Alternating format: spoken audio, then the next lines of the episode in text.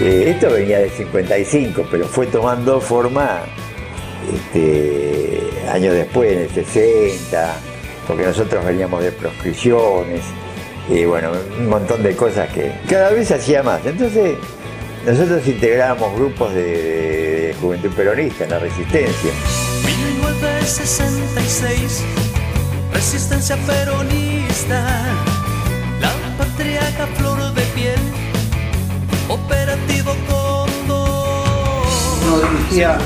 Un compañero que fue con nosotros a Malvinas, que se llamaba Juan Carlos Rodríguez, preso con Intes, estuvo detenido en Rawson y demás. Entonces él era el jefe del grupo nuestro, como todos teníamos una aspiración de llegar a Malvinas de alguna manera, de los jóvenes de ese entonces, eh, nos trae la, novedad que hay un, alguien que está organizando un operativo de ir a Malvinas que se llamaba Dardo Cabo, militante nacionalista, hijo de, Armando Cabo, un dirigente que estuvo siempre con Bandor y demás, y nos dice que él estaba comprometido a juntar un grupo de compañeros para colaborar con ese grupo que iba a ir a Malvinas.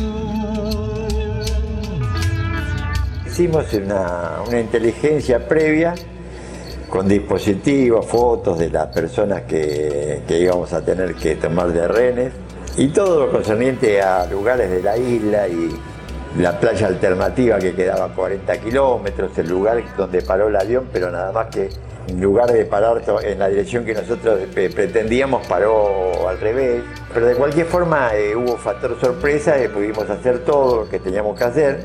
Una compañera que había hecho inteligencia eh, volando en el mismo vuelo que salía a las 0.30, el vuelo AR 648 de Aerolínea Argentina, y ya había hecho los trayectos, era un vuelo directo, Aeroparque Río Gallegos, y bueno, después eh, familiarizándose, haciéndose un poco amiga de, los tripulantes, más que nada con el copiloto y con eh, el comisario de a bordo, había entablado una relación así, y eso nos sirvió como para determinar cómo era la cosa.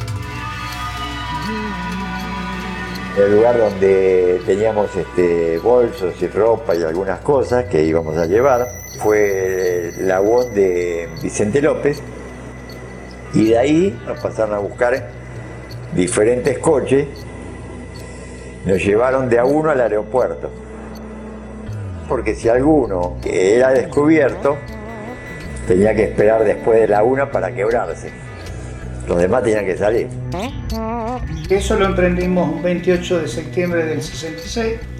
El vuelo salió a las 0.30 de acá de Aeroparque, sin ninguna novedad.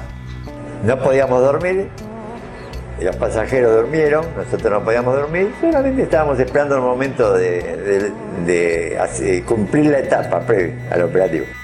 Y bueno, y Después se produjo el secuestro en pleno vuelo de la aeronave. Dentro del avión este, actuó Dardo Cabo y yo vengo, el contraalmirante de la Marina de Guerra José María Guzmán, viajaba en el avión, en la parte de atrás, que era gobernador de las Islas Malvinas y la isla del Atlántico Sur, viajaba con su guardaespaldas y decano, un vicecomodoro, entonces el compañero Tursi Rodríguez fueron atrás. Y por supuesto, amenazando a los pilotos y a quien correspondiera, desviamos el avión llegando a San Julián y allí, bueno, se tomó rumbo 105 para llegar a Malvinas. Cuando los compañeros de adelante, Cabo y vengo tomaron el avión, el comandante Fernández García le avisó a las zapatas que por el mal tiempo íbamos a ir a otro aeropuerto. Los que fueron atrás le fueron a decir que se, queda tranquilo al, al gobernador, que íbamos hacia las Islas Malvinas. Bueno, se quiso revelar y el compañero, no sé cuál de los dos compañeros, le pegó un trompe y lo sentó de vuelta y le arrebató la, la pistola C-57 que después la llevamos allá.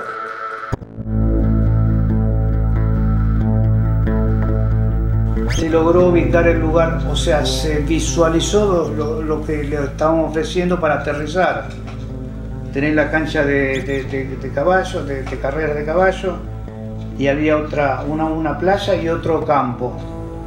Y él eligió esa, la, vio cerca, de, bajando a muy baja altura, la visualizó y decidió aterrizar en, una pista de, cuadreras, así, ¿no? con alambrados a los costados dos o tres de nosotros aterrizamos parados, agarrados de los asientos y dispuestos a bajar lo más rápidamente posible con una soga, porque no, no había posibilidad de, escalera. Entonces nos deslizamos por la zona y, y ya la gente estaba alertada, la gente residente en Malvinas estaba porque nunca había pasado un avión por ahí. Entonces ya estaban pensando que había un avión en emergencia, que estaba perdido y demás, entonces es evidente que buscaban a dónde aterrizar. Lo primero que hicimos, eh, encontramos un fierro por ahí, metimos la bandera y agarramos unos alambres de donde pudimos y la atamos. Esa es la primera bandera que se levanta en una zona de unos 800 metros para acá, para allá, porque eh, bueno, era todo así. Sobre esta ría, hasta el primer día de 1833 ondeó la bandera argentina. Una nave como esta, la Clio, consumó la ocupación de las islas argentinas. Aquí se levantaba Puerto Soledad, donde ejerció su gobierno el legendario Luis Bernet. Desde entonces se instalaron los ingleses.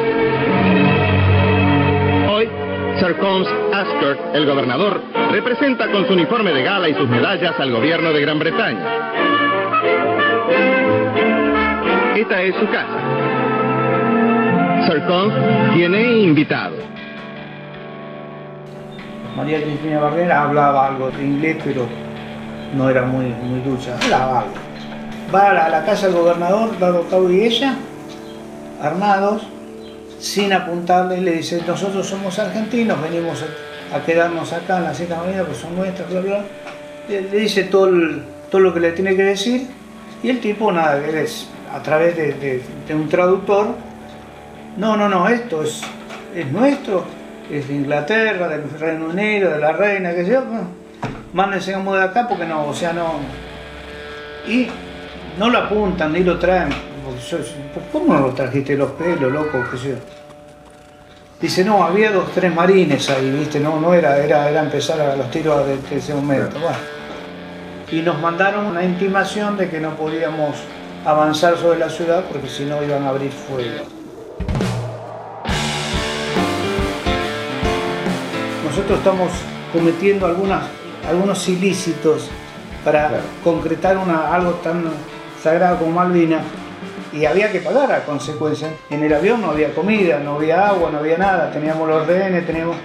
Entonces viene el cura que, hacía, el cura católico de la isla, que hacía de intermediador, de, vocero, y nos dice, muchachos, ustedes quizá no lo conozcan, pero han llegado a todo el mundo con este hecho. Se sabe que las Malvinas son, están ocupadas ilegalmente por, por el Reino Unido se sabe que, que fue un, primer secuestro de un avión comercial. Está en todo el mundo esto, ya lograron su objetivo. Ahora ya no, ahí tienen todos la gente armada que, lo están apuntando y que dicen que no pueden salir de acá porque los van a empezar a tirar.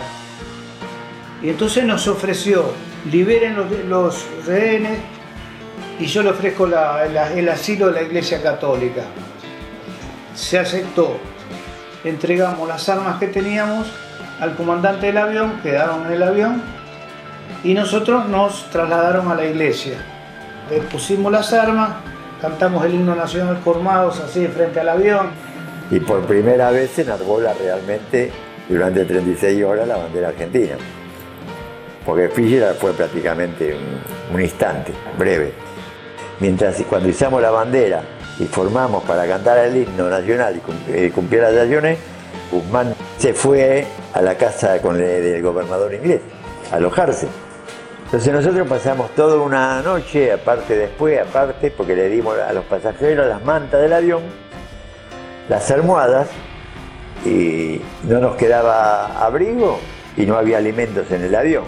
Lo pasamos muy mal, con frío y sin alimentos y sin nada. Y el gobernador con todos los pasajeros, bueno, los pasajeros no, pero el señor gobernador tomando whisky hablando con, el, este, con los ingleses. Nosotros le hicimos cuando llegamos una denuncia en la Corte Suprema por traición a la patria, qué sé yo, cosa que no prosperó porque la dictadura militar, que íbamos a ser nosotros extremistas, como nos consideró el gobierno de Ganía. Nos habíamos atado las banderas así en los cuerpos para abajo la ropa y bueno, nos las quisieron sacar y hubo una pelea, nos cagaron a palo, pero no, no, no pudieron sacarla.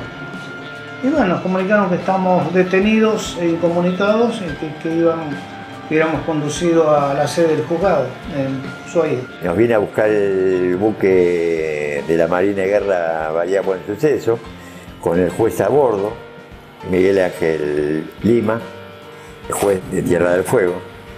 Y viene la policía de Tierra del Fuego, policía territorial, con el juez arriba del buque. De arriba vienen infantes de marina.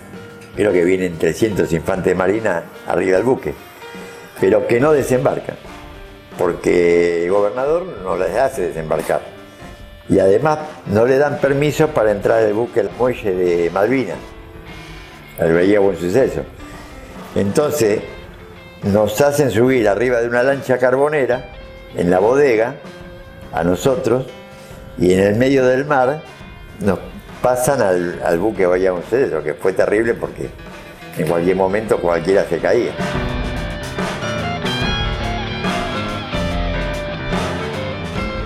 Bueno, el que más pena tuvo, tres años y medio de Cabo, Llovenco y Rodríguez, por tener antecedentes como ponentes y demás, y a nosotros nos dieron dos años. Efectivamente estuvimos presos nueve meses y después nos hace un juicio a la Unidad Argentina por 13 millones y pico de pesos, una cosa así, por lucro cesante, eh, por los daños causados. Bueno, suerte que eso no pasó nada. Y nosotros le sacamos el mito de, al general Onganía, que era presidente de la nación, de facto, de que era nacionalista. Entonces, ¿qué clase nacionalista es este que encabeza el grupo de, de oficiales nacionalistas del ejército? si lo primero cuando le mostramos la. estaba jugando al, polo con Felipe de Edimburgo acá. Cuando nosotros cambiamos la fecha de salida por la llegada del príncipe de Edimburgo que venía a jugar un partido de polo. íbamos a ir el 20 de, noviembre, Día de la Soberanía, y lo adelantamos porque venía este chabón.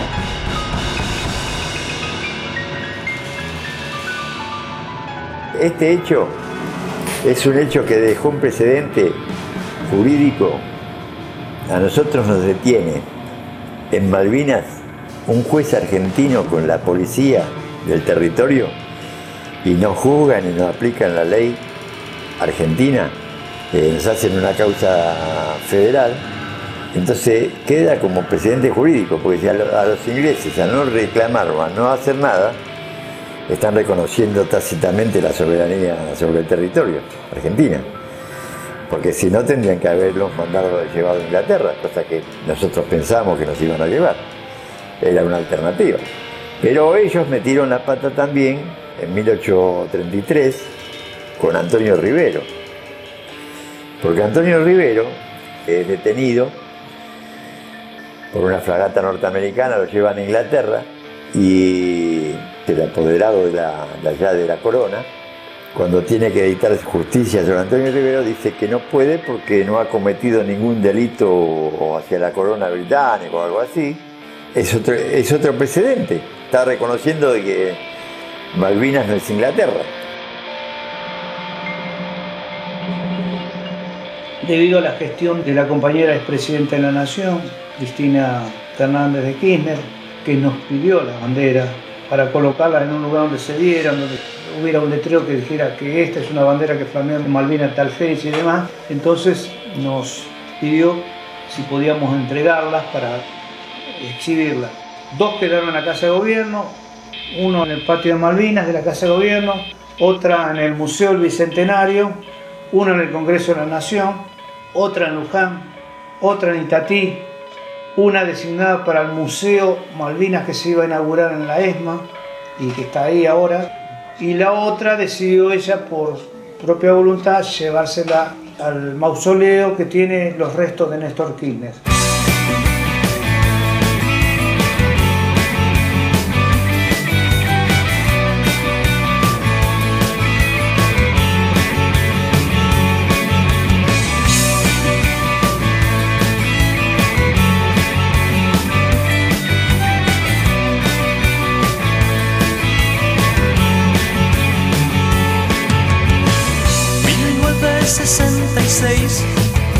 Resistencia peronista, la patriarca flor de piel, operativo Condor, secuestran un avión comercial, entre nieblas las islas se ven.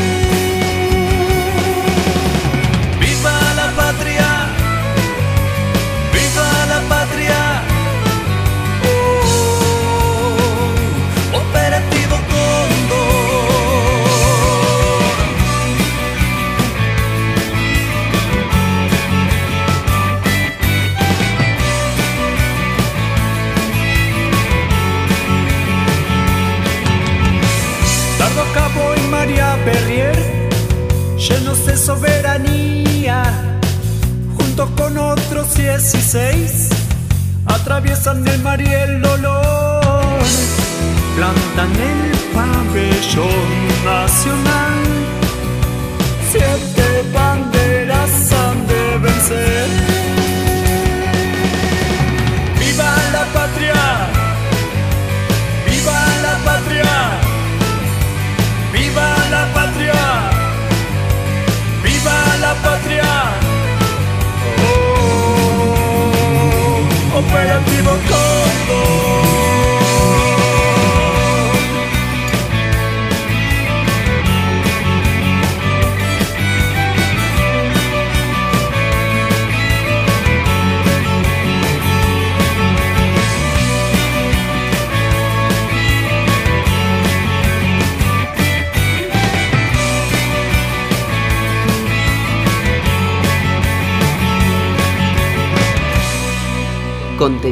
Y memoria histórica. Radio Nacional.